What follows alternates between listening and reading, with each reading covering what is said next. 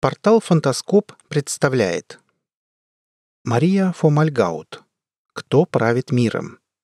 Читает Олег Шубин Что это там плавает на поверхности? Уж не... Вы догадались. Это сливки общества.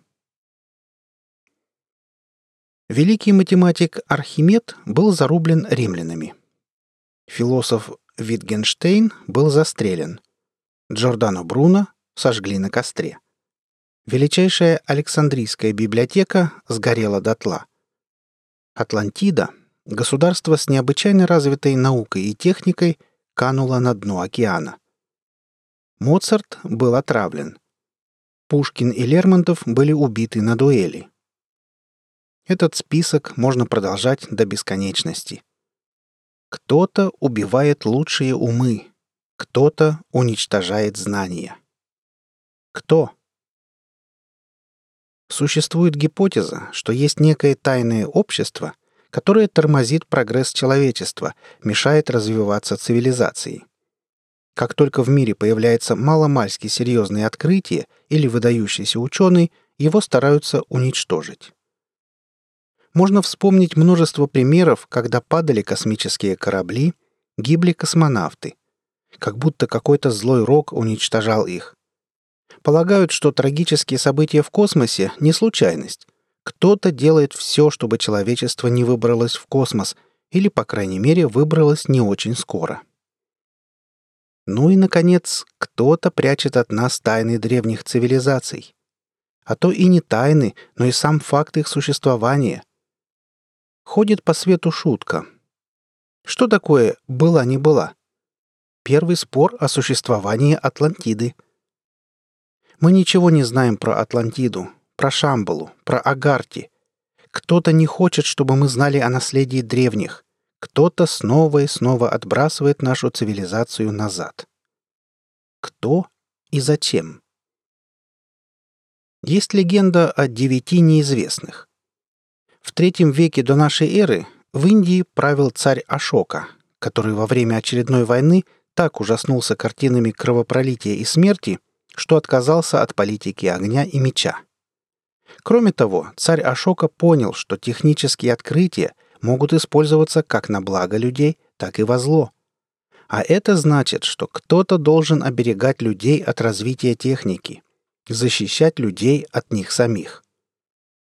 Для того-то царь Ашока создал общество девяти неизвестных – разослал по белу свету девять мудрецов собирать открытия, изобретения, прятать их от человеческих глаз. Общество девяти неизвестных живет и по сей день.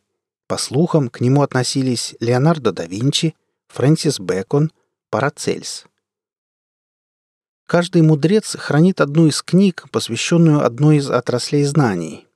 Первая книга посвящена воздействиям на людей, механизму управления толпой, Вторая книга раскрывает тайны нервной системы, учит убивать и оживлять одним прикосновением к человеку.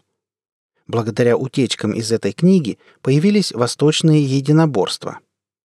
Третья книга посвящена биологии.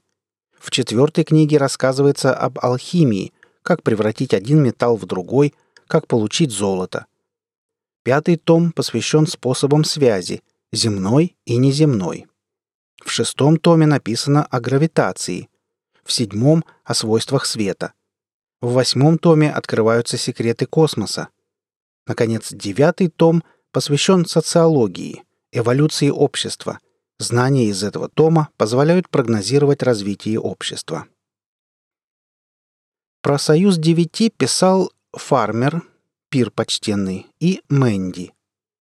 В разные времена появлялись разные легенды о тайных обществах.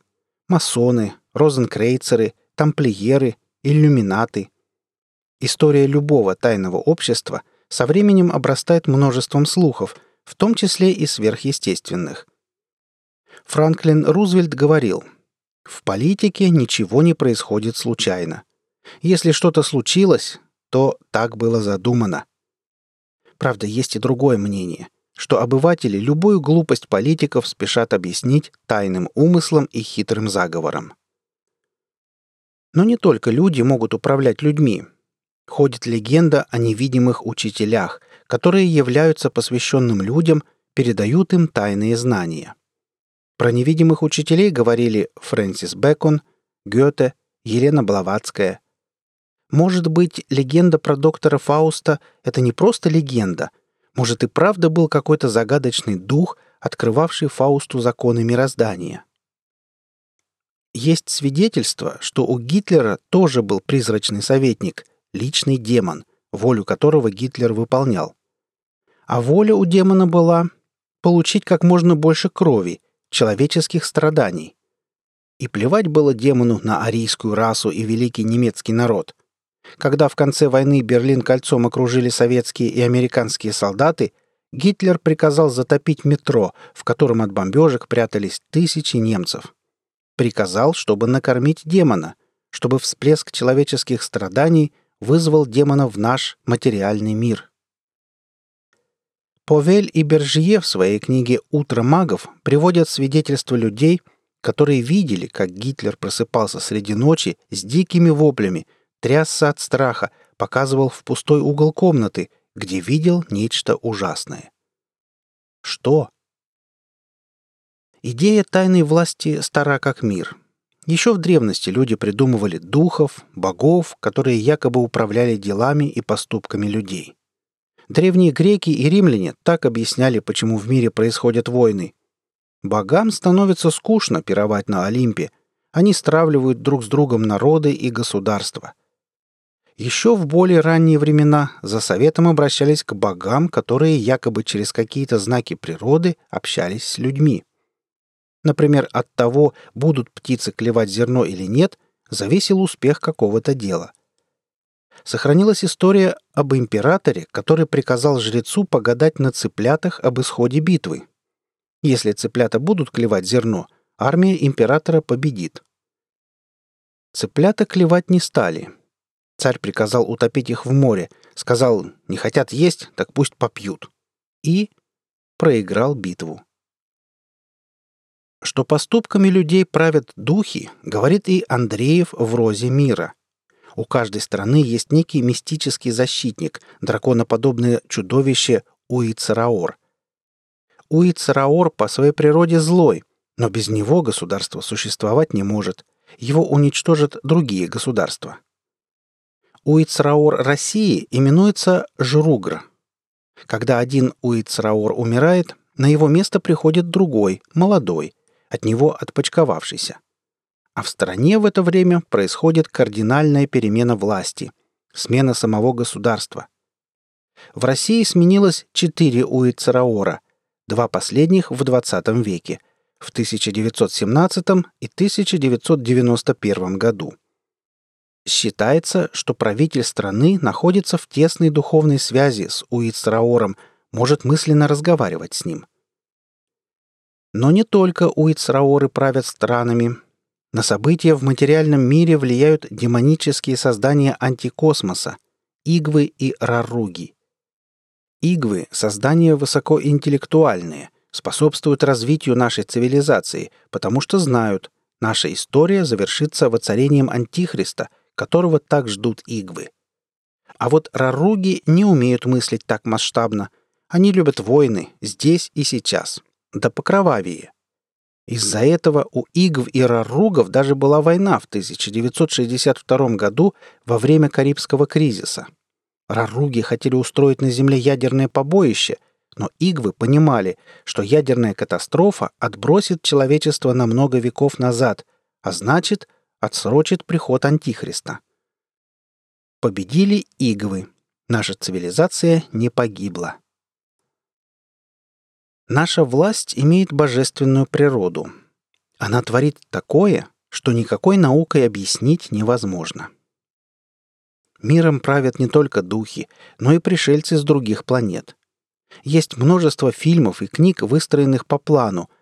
Некий герой узнает, что миром правят инопланетяне, вступает с ними в борьбу и Например, про тайную власть нелюдей над людьми пишет Рассел в романе «Зловещий барьер».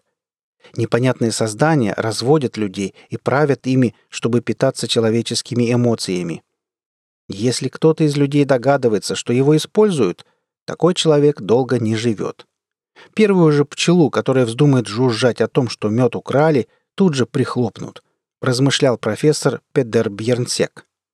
А первую корову, которая возглавит борьбу против дойки, ждет скорая смерть, закончил он про себя.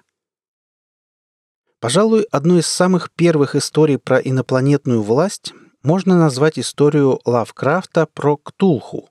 Огромное существо из иных миров, спящее на дне океана.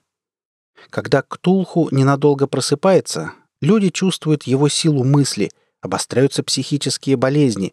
Людям по ночам снится древний город Эр, Льех, где спит Ктулху. Есть секты, которые поклоняются Ктулху, приносят ему человеческие жертвы. Но однажды, когда звезды примут нужное положение, Ктулху проснется и... Однажды декабристы решили разбудить Ктулху. Пошли к нему скопом, да по пути замаялись. Решили свернуть к Герцену. Все поближе будет. Впрочем, так тоже занятно получилось. Легенды легендами, но нет дыма без огня. Если в древности существование мирового правительства было под вопросом, то сейчас, с нашими современными технологиями, мировая власть — это не сказка. Всем известны фамилии Ротшильдов, Рокфеллеров, Вандербильтов. Про Бильдербергский клуб тоже все слышали. Этот клуб собирается с середины прошлого века. Там бывает Рокфеллер, Сорос, Киссинджер, Руперт Мердок — Билл Клинтон и иже с ними. Ходят по свету программы действий Бильдербергского клуба. Разжигать как можно больше войн и кризисов, добиться нулевого прироста населения, конечно же, раз и навсегда устранить демократию. Совсем недавно математик Глаттерфельд проанализировал данные о крупнейших корпорациях и пришел к выводу, миром правят всего 10 компаний, в руках которых большая часть мировых капиталов.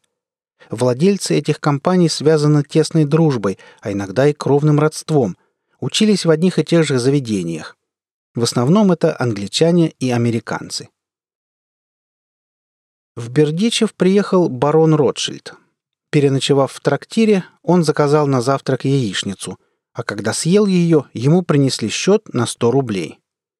Он позвал хозяина и спросил, «Неужели у вас яйца такая редкость, что блюдо стоит так дорого?» «Не яйца являются редкостью», — ответил хозяин, — «а миллионеры». А вообще, влияние на общество в последнее время меняется. Достаточно сравнить антиутопии Оруэлла и Хаксли 1984 и «О дивный новый мир». По интернету гуляет картинка Стюарта Макмиллена, которая наглядно показывает, как управляли миром в 20 веке Оруэлл и как управляют сейчас Хаксли. Оруэлл боялся, что будут запрещать книги. Хаксли боялся, что не надо будет запрещать книги, потому что их все равно никто не будет читать. Оруэлл боялся, что нас будут лишать информации. Хаксли боялся, что информации будет так много, что мы деградируем до полной пассивности и эгоизма. Оруэлл боялся, что от нас будут скрывать правду. Хаксли боялся, что правда утонет в море бесполезного информационного шума. И так далее по тексту. Кому не лень, посмотрите в интернете сам комикс, он того стоит. Оруэлл боялся, что нас погубит то, что мы ненавидим. Хаксли боялся, что нас погубит то, что мы любим. Если кто-то и правда решил управлять обществом таким образом, по методам Хаксли, у него это получилось очень хорошо. Большинство людей не знает, что происходит в мире. Людям это просто неинтересно. Кончается одна мыльная опера, начинаются новости, и человек переключает каналы в поисках следующей мыльной оперы. Может, есть смысл остановиться, задуматься, оглядеться? Ответственность за свою судьбу взять на себя, а не перекладывать на власть, мифическую и немифическую. В конце концов, сказал же граф Жозеф де Местр, каждый народ имеет ту власть, которую заслуживает. Сказал, кстати, про Россию. Вы слушали статью «Кто правит миром?» Автор Мария Фомальгаут. Читал Олег Шубин.